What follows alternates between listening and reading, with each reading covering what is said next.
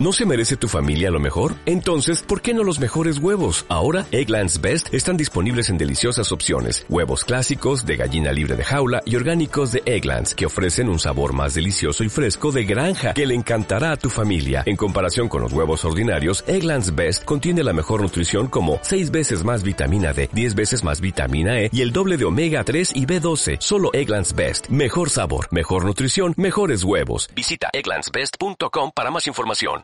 ¿Qué tal amigos? Bienvenidos, bienvenidos una vez más al Rincón de Emma. Vamos a seguir con nuestra serie de Fumada de la Biblia, en esta ocasión el volumen 3. Sigo resfriado, así que perdonad. En el anterior vídeo se me pasó algo eh, súper importante, ¿vale? Que no sé en qué estaba pensando, pero se me pasó. Y es que en esos 7.3 Dios endurece el corazón de Faraón. O sea, mandas plagas para liberar a tu pueblo, para que a Faraón se le hablan del corazón viendo cómo muere su gente, su ganado y su, y su economía. Y tú endureces a propósito el corazón de Faraón para que no los deje ir, para seguir matando a gente. Eh, pero, pero, ¿por qué? O sea, para, para seguir matando a gente y para hundir más Egipto a propósito. ¿Pero por qué te gusta tanto matar? ¿Pero por qué hay que adorar a un dios así? Bueno, y ahora sí nos vamos del Éxodo, que no tiene desperdicio ninguno, a Levítico. Y en Levítico 19 leemos lo siguiente. No coman nada que tenga sangre, no busquen presagio ni practiquen magia, no se afeiten el pelo de los lados de la cabeza ni dañen las puntas de su barba, no se hagan cortes en el cuerpo por un muerto ni se hagan tatuajes. Yo soy Jehová. Lo de la sangre y lo de los tatuajes, eso es palabra de Dios, eso, eso se tiene que seguir a rajatabla porque lo pone claramente. Ahora bien, lo de no tocarse la barba y, no raparse el pelo, eso ya para otro día. Eso, bueno, tampoco le vamos a hacer mucho caso porque es absurdo. Eso es para los que critican eh, mi pelo largo, por ejemplo, que dicen, no, es que en la Biblia dice que es una vergüenza para el varón. Pues, en el eh, versículo 19 leemos, obedezcan mis estatutos, no crucen dos tipos de animales domésticos, no siembren dos tipos de semillas en su campo, ni se pongan una prenda de vestir hecha con dos tipos de hilo mezclado. ¿Por qué? ¿Por qué razón no seguimos esos, eh, esos consejos, o sea, esas órdenes? Si, cuatro líneas más arriba viene la orden de, no comer sangre ni hacerse tatuaje y eso lo tomamos a raja tabla, ¿por qué? ¿Por qué? Y, aparte, ¿por ¿cuál es la razón? ¿Por qué, por qué Dios no quiere que, que, vistamos guay? ¿Por qué a la gente que le sigue le encanta cortar prepucios? ¿Por qué mata a, a, caballos y a, y a cachorritos de perro y no mata a los mosquitos? ¿Por qué no castiga a una población diciendo, pues, todos los mosquitos matados. ¿Por qué?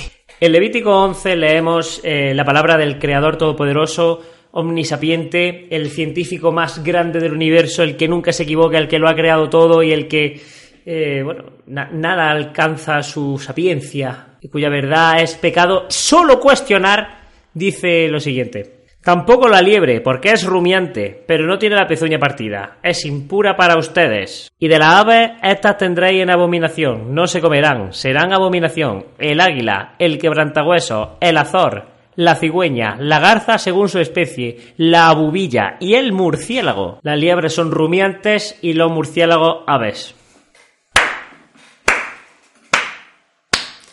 ¿Cómo podemos llevarle la contraria a nuestro creador? Palabra de Dios. Nos vamos a número y en número vemos cómo empieza eh, diciendo que el pueblo no paraba de quejarse por cómo los trataba Dios, que, que, que no pasaba nada más que miseria. ¿Y qué hizo Dios? ¿Lo trató mejor? ¿Se compadecía de ellos? ¿Trataba a su pueblo escogido con cuidado porque él mismo lo había seleccionado de entre las naciones? Números 11.1 nos responde. El pueblo se quejaba amargamente ante el Señor. Cuando el Señor escuchó sus quejas, se enfureció y mandó contra ellos un fuego que devoró un extremo del campamento. Hasta Moisés estaba ya harto de que, eh, de que Dios eh, no, paraba, no parara de torturar a su pueblo. Él mismo personalmente había sufrido un atentado porque Dios lo intentó matar, aun siendo Dios. O sea, Dios intentó matar a Moisés. Moisés era Thor, ¿vale? Y no pudo matarlo. Eh, pero ya Moisés estaba un poco harto ya de, del maltrato y él mismo dijo que, que, si lo iba a tratar así, que mejor lo matara. Si me vas a seguir tratando de ese modo, mátame de una vez. Así me veré libre de mis males. En número 21 leemos que el pueblo eh, tuvo, el- tu- tuvo los huevos de volver a rebelarse, o sea, a rebelarse, no, a quejarse a Dios porque eh, eh, ya hemos dicho antes en otros vídeos que, que era el pueblo más tonto de la tierra, es que no aprenden, si es que eran subnormales, y, y viendo como Dios se las gastaba con ellos, después de quejarse, eh, ellos volvieron a, quejarse de cómo estaban, ¿no? ¿Y qué hizo Dios en esta ocasión? Actuó como un padre amoroso que es con sus hijos terrestres. Tuvo clemencia de su pueblo que la estaba pasando porque le había pasado de todo. eh, y dijo, bueno, venga, es que lo estoy tratando de regular, vamos a ver eh, cómo podemos solucionarlo. ¿Qué hizo Dios en ese momento? Y habló el pueblo contra Dios y contra Moisés. ¿Por qué no hiciste subir de Egipto para que muramos en este desierto? Pues no hay pan ni agua, y nuestras almas tienen fastidio de este pan tan liviano. Y Jehová envió entre el pueblo serpientes ardientes que mordían al pueblo, y murió mucho pueblo de Israel. Otra historia increíble que muestra lo bipolar que es nuestro Señor, que es nuestro pastor, es la historia de Balaam. Leemos en número 22. Entonces Dios habló con Balaam de noche y le dijo, si estos hombres han venido a buscarte, ve con ellos, pero solo podrás decir las palabras que yo te diga. Así que Balaam se levantó por la mañana, preparó su burra para montarla y se fue con los príncipes de Moab. Pero Dios se enfureció porque él iba y el ángel de Jehová se colocó en el camino para impedirle el paso. O sea, Balaam se levanta por la mañana, prepara su burra, se, se va a cumplir lo que dice Dios y Dios se enfada con él. Planta un ángel en medio del camino, la burra ve el ángel y no pasa. Balaam no ve al ángel, solo lo ve la burra y, y Balaam corrió a palo a la mula, o sea, empezó a dar palos hasta que la mula habló.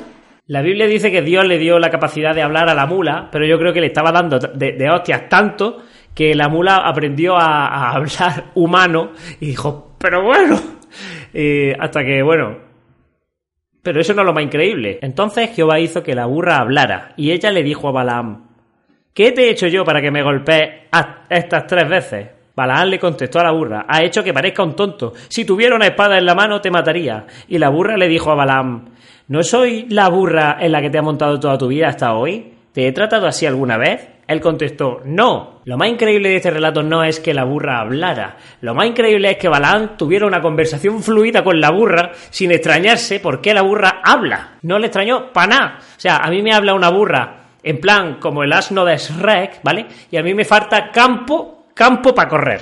Otra muestra de la exactitud bíblica, que la Biblia no falla ni un centímetro, es lo que encontramos en Números 25.9. Los que murieron por el azote fueron 24.000. Luego, Pablo, en 1 Corintios 10.8, dijo esto. Tampoco practiquemos la inmoralidad sexual, como algunos de ellos que tuvieron relaciones sexuales inmorales, de modo que murieron 23.000 de ellos en un solo día. Mil personas de margen. No está mal, no está mal. Mil personas de margen hoy es un buen margen, pero es que antiguamente, o sea, en ese momento, que sería el 1400 antes de Cristo, la población mundial era más o menos de unas de unas 30 millones de personas. O sea, la población mundial cabe en ciudades como la ciudad de Shanghái, por ejemplo. Y con esa población mundial, pues mil personas de margen, hay diferencia. He buscado el ejemplo, ¿vale? Mil personas en esa época era un 0,003% de la población mundial.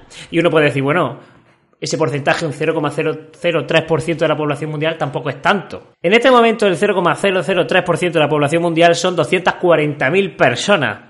Y un margen de muertos de 240.000 personas hoy día equivale a 1.000 de antes. O sea, es un buen margen, ojo, ¿eh? Y llegamos al final del Pentateuco donde Moisés se sube a ese cerro, mira la tierra prometida que Dios le castigó, que no podía entrar porque, bueno, la tierra prometida, que era la más yelma de, de- de la zona, o sea, no había una tierra que, que no cre- que no creció nada, nada crecía. Y Dios castigó a Moisés por darle dos toques a una piedra y sacar agua. Bueno, y, ahí porque tuvo excusa, o sea, Dios no necesita una excusa para, para matarte, ¿no? Y el autor de los cinco primeros libros de la Biblia relataba su muerte así. Entonces Moisés, el siervo de Jehová, murió allí en la tierra de Moab, tal como había dicho Jehová. Él lo enterró en el valle, en la tierra de Moab, frente a Bet Peor. Hasta el día de hoy nadie sabe dónde está su tumba. Moisés tenía 120 años cuando murió.